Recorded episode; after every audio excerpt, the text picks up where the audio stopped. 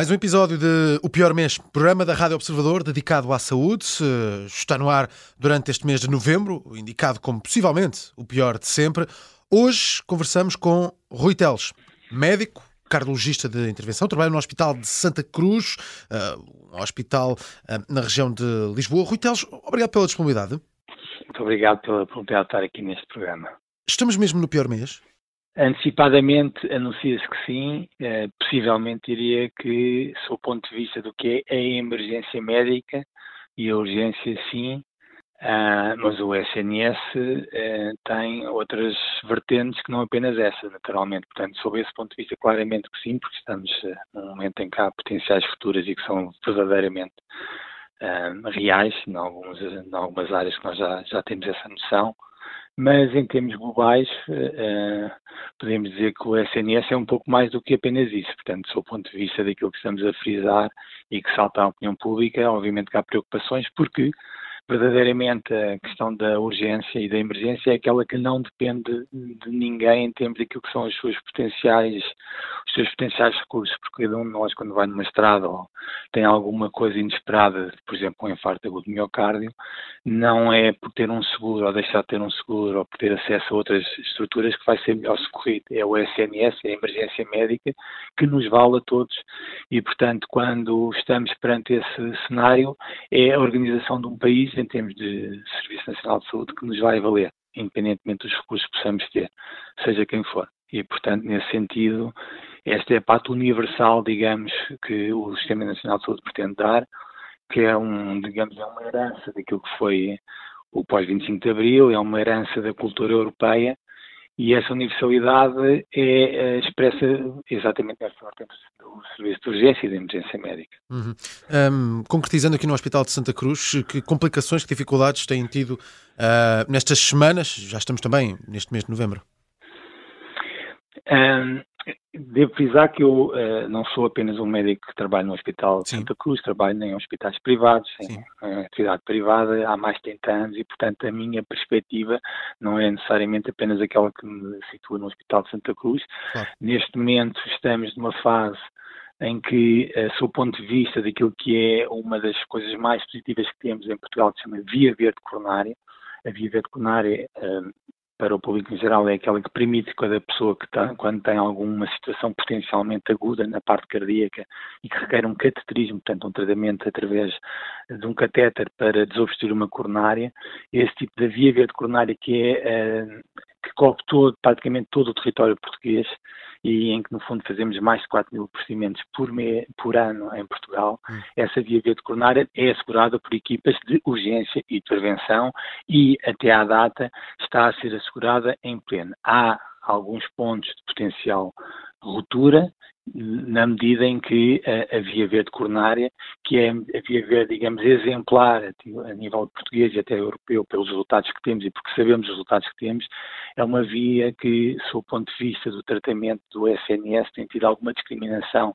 relativamente a outras vias e, portanto, os médicos que trabalham nestas vias verde coronária sentem-se discriminados e, à parte daquilo que é a situação pública, há também aqui um trabalho que está a ser feito, nós contamos que a tutela também uh, uh, o contempla no sentido de uh, dar as condições para que a via verde coronária, que é até agora exemplar, se mantenha exemplar a nível português. Ou seja, quer dizer que neste momento tudo está a correr bem e contamos que ela vem, continua a correr bem no futuro se, se, as condições que nos forem dadas forem aquelas que normalmente já são dadas a outras, outras áreas. Sim, esta crise no setor da saúde está a adensar-se muito também por causa do, dos pedidos de escusa de médicos, eh, recusam-se a fazer mais do que as 150 horas uh, anuais de trabalho extraordinário.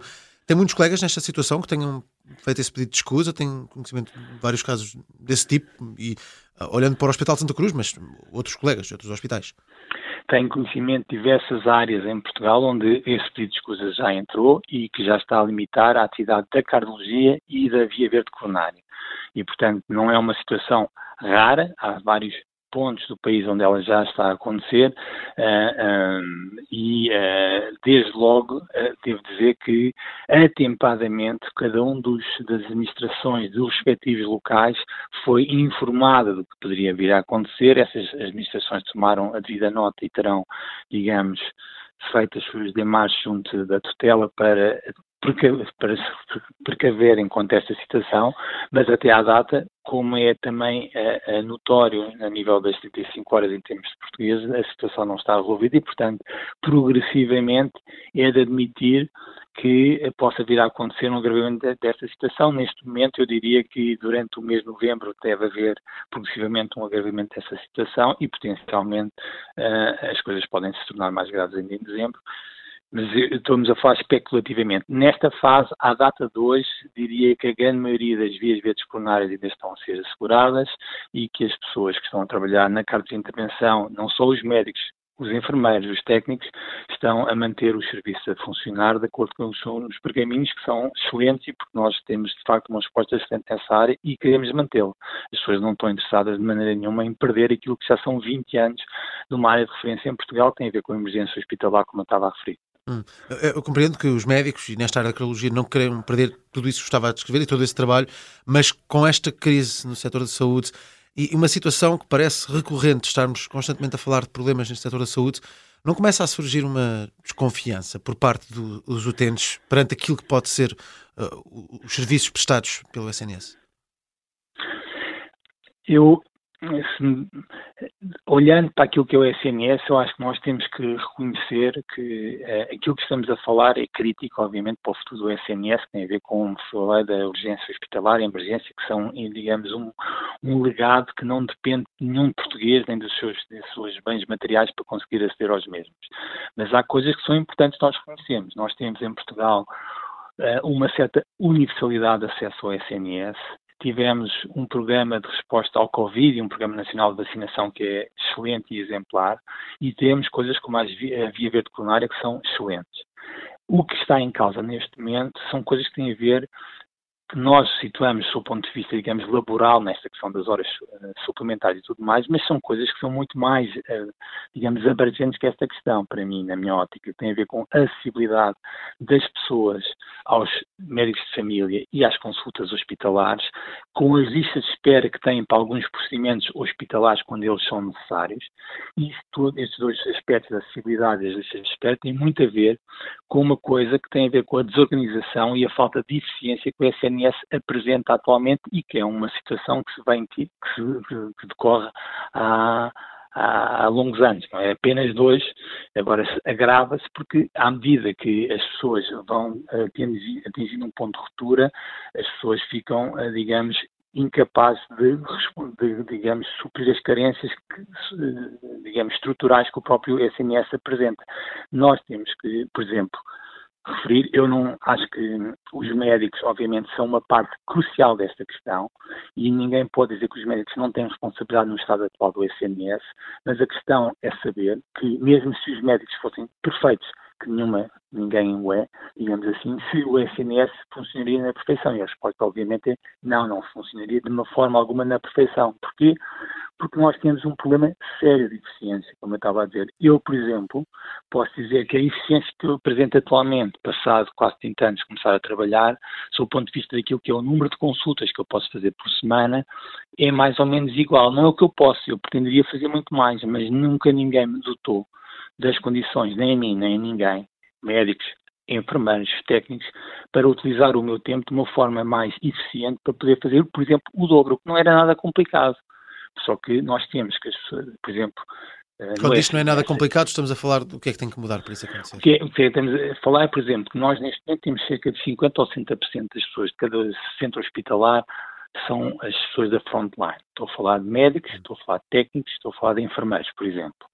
E essas pessoas, quando estão a desempenhar as suas funções, são levadas atualmente, apesar da enorme evolução dos serviços de, de, de informação, de, de, aquilo que se chama normalmente de informática, despendem um tempo precioso, por exemplo, com burocracias que normalmente em qualquer empresa ou qualquer estrutura são feitas pelas pessoas que são vocacionadas para isso, assistentes, chamados assistentes operacionais. Nós não temos normalmente ninguém que nos ajude nestas coisas. Por exemplo, Mas, hoje em dia é frequente eu também... despender 10 minutos a preencher um papel em vez de estar a falar sim, sim. com o meu doente. Trabalha também no, no serviço privado e no serviço privado funciona dessa maneira, como diz? No serviço privado há claramente uma melhoria nesta matéria.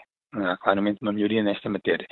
Se me perguntar se o serviço privado em Portugal é a perfeição em todos estes aspectos que eu estou a falar, diria que, obviamente, que não é, porque isto não é um problema também que decorre de outras questões que não têm a ver com, digamos, com, com esta questão pura e simples, tem a ver com a forma como há uma, uma organização que foi, eh, foi desenvolvida. Desde há 40 anos esta parte, quando a saúde começou a desenvolver e, portanto, não, nesse aspecto há coisas que... Mas há uma diferença substancial entre aquilo que é a eficiência que nós uh, apresentamos em alguns aspectos versus aquilo que é a atividade privada, que não tem a ver com os hospitais privados, tem a ver até com, diria que se calhar o expoente muitas vezes são clínicas que têm uma organização muito, muito melhor do que o SNS. Sim. E não é difícil, como eu estava a dizer. Sim. Na, na, na sua área de especialidade, cardiologia, imaginar o caso de um utente, alguém que tem um problema cardíaco de um momento para o, para o outro, são coisas que acontecem. Esta situação, estes problemas no setor da saúde, principalmente na urgência e na emergência, que foi como disse que, que é onde se sente mais estes problemas durante este período, uh, principalmente por causa desses pedidos de escusa também. Como é que um utente encara o SNS perante todas este, tudo isto, tudo isto que estamos aqui a falar? Se tiver um problema cardíaco, ter que dirigir ao SNS, pode ir confiante que vai receber um, um bom serviço e que vai receber o serviço? A pergunta que me está a fazer é totalmente pertinente, mas eu devo dizer que é, neste momento é impossível dar-lhe uma resposta concreta, porque o que estamos a falar, e disse, e foi assim que introduziu aqui a nossa conversa, foi que durante o mês de novembro se vão agravar progressivamente as condições que estão a acontecer. E, infelizmente, e é isso que diria que se calhar é, é, digamos, o paradigma daquilo que eu acho que nós temos em Portugal, às vezes, na, falta, na, na, na escassez de planeamento uh, e talvez até uma certa, uma certa falta de sentido de Estado, quando nós olhamos para diversas, independentemente das cores ou das, das forças políticas, há situações que são transversais e independentes de, das cores com que nós somos uh, governados. Sim. E, portanto, tanto falamos da saúde, da educação, da justiça, e o que nós vemos é que o planeamento, esta situação que nós estamos a ver hoje, em 2023, era totalmente antecipável. Totalmente antecipável. Portanto, é, e é antecipável não há 5 anos, é há 20 anos, porque o número de médicos que trabalham em Portugal ou de enfermeiros são situações que, e se ninguém o previu, devia, o trabalho deles era prever. Portanto, o que eu digo é que a situação em que nós estamos a chegar repentinamente em 2023, como se fosse repentina, não é nada repentina. Eu recordo-me que quando há 30 anos atrás, me, eh, como médico, falei com eh, as pessoas que estavam a gerir o futuro mapa de, de especialistas em Portugal. Eu fiz a pergunta ingênua na altura, como é que estavam a calcular o número de especialistas que iam ser necessários para Portugal em radiologia, em pediatria, em cardiologia. E a resposta que eu ouvi na altura foi: nós não sabemos, nós achamos que vai ser assim. E eu acho que esta resposta ainda é contemporânea, de certa forma, infelizmente, porque nós não sabemos quantos especialistas provavelmente é que vamos precisar em cada área e não nos dotamos, a tempo e horas, de fazer a formação. E os médicos, ou outras áreas, mas os médicos em particular, são, como são formações muito longas, é muito difícil agora dizer, se mesmo que haja uma atitude de dizer assim, agora vamos formar o dobro de médicos. O dobro de médicos são, saem cá para fora daqui a seis ou oito anos. Portanto, Sim. nós estamos a falar de uma situação que não vamos resolver no curto prazo. Está-me a dizer que há um problema de gestão e há um problema também de planeamento e de previsão daquilo que é o, que é o futuro do SNS. Ah, naturalmente. Ah, naturalmente. Todas as pessoas que trabalham nesta área sabem isso e a, eh, a questão é porque esta questão tem a ver com uma perspectiva longitudinal daquilo que nós fizemos para os vários setores do que é. Não é uma, ninguém pode governar e resolver o SNS em dois ou quatro anos. Certo. como é óbvio. Mas, Dr. Rui Teles, o que é que dizemos a esse utente que teve, acabou de ter um, um problema cardíaco? Eu acho que os utentes, nesta fase, hoje, uh, na sua grande maioria, continuam a ter, sob o ponto de vista daquilo que eu conheço, em particular, que se chama via verde coronária, uma resposta plena. Isso eu posso dizer. Hum. Não posso dizer que seja tão plena como era há um mês atrás e tenho algum receio que ela daqui a um mês possa ser pior, mas também tenho a esperança porque uh, está a haver e porque a tutela, eu acho que a tutela é uh, independentemente, e digo isto, estou com, com toda a franqueza, independentemente das coisas que se possam defender, a tutela é responsável e sabe o que é que, o que, é que, o que, é que está em causa. Obviamente que os recursos não são uh, infinitos e as, as atitudes que vão ser tomadas têm que ser responsáveis, mas também é preciso ter a noção que aquilo em, a situação em que nós vivemos é uma situação que não nasceu agora, que foi devidamente e atempadamente, digamos, comunicada a tutela pelas várias estruturas, desde dos médicos aos sindicatos, às próprias associações profissionais, e a tutela não pode dizer que essa situação está a ser colocada em 2023. Hum. É essa a única coisa que eu digo. Portanto, neste momento, do ponto de vista prático, quando me pergunta, e isso é, é isso é que interessa, se uma pessoa vai a um serviço de urgência, primeiro, todos os dias, como sabe, os serviços de urgência estão a mudar. Nós nem sequer sabemos verdadeiramente quais são os que estão a funcionar bem mais ou menos bem ou mal, porque não é público, nem vai ser, porque por natureza a forma como as coisas estão montadas não nos permite saber ao utente isso em, em, em pleno. Sabemos que se ligarem o 112 para uma emergência médica, o INEM vai dar resposta para levar as pessoas ao serviço que estiver disponível para o tratar melhor e no caso em concreto, no que eu estou a falar, que é a via veterinária, ela está a funcionar na grande maioria bem. Já, não, já há centros que não estão a funcionar em pleno, mas como ainda temos uma grande, digamos, uh, cobertura geográfica, conseguimos comutar-nos uns aos outros. Diria que esta situação daqui a um mês, ou um mês e meio ou dois, não é necessariamente assim. Uhum. Uh, uma última questão, em 30 segundos, Dr. Rui Teles, uh, uma sugestão, uma proposta para ajudar a resolver os problemas no SNS?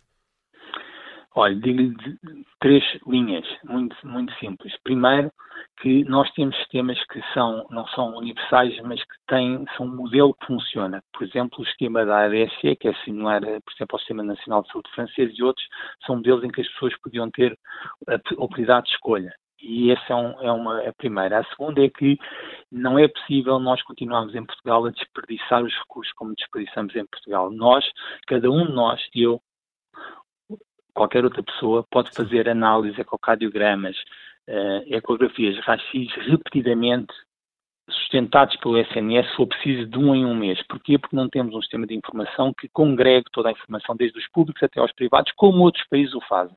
Portanto, é desnecessário repetirmos os exames permanentemente como fazemos em Portugal. E, finalmente, temos uma coisa crítica para fazer em Portugal, é que nós temos que renovar o nosso parque hospitalar. O último hospital que foi construído foi em 2012, foi o Beatriz Ângelo, e nós, nas áreas mais críticas, que são a doença cardiovascular e a doença oncológica, carecemos, em particular na área cardiovascular, de ter registros clínicos obrigatórios para documentar a qualidade dos atos prestados. Nós temos que saber o que é que estamos a fazer em Portugal. E isso seria a melhor forma para premiar aqueles que trabalham melhor. Não é através do marketing que se faz, enfim, mediático e outras coisas. É na, no terreno saber quais são os centros em Portugal que conseguem tratar bem os doentes que têm uma doença coronária, que têm uma estenose aórtica, que é uma, uma aperto da válvula aórtica e outras doenças que são muito comuns, mas que na prática ninguém sabe os resultados porque o Estado não faz a monitorização sistemática e nem permeia quem faz o melhor trabalho. Dr. Rui Teles, muito obrigado. Muito obrigado, eu. Muito boa tarde.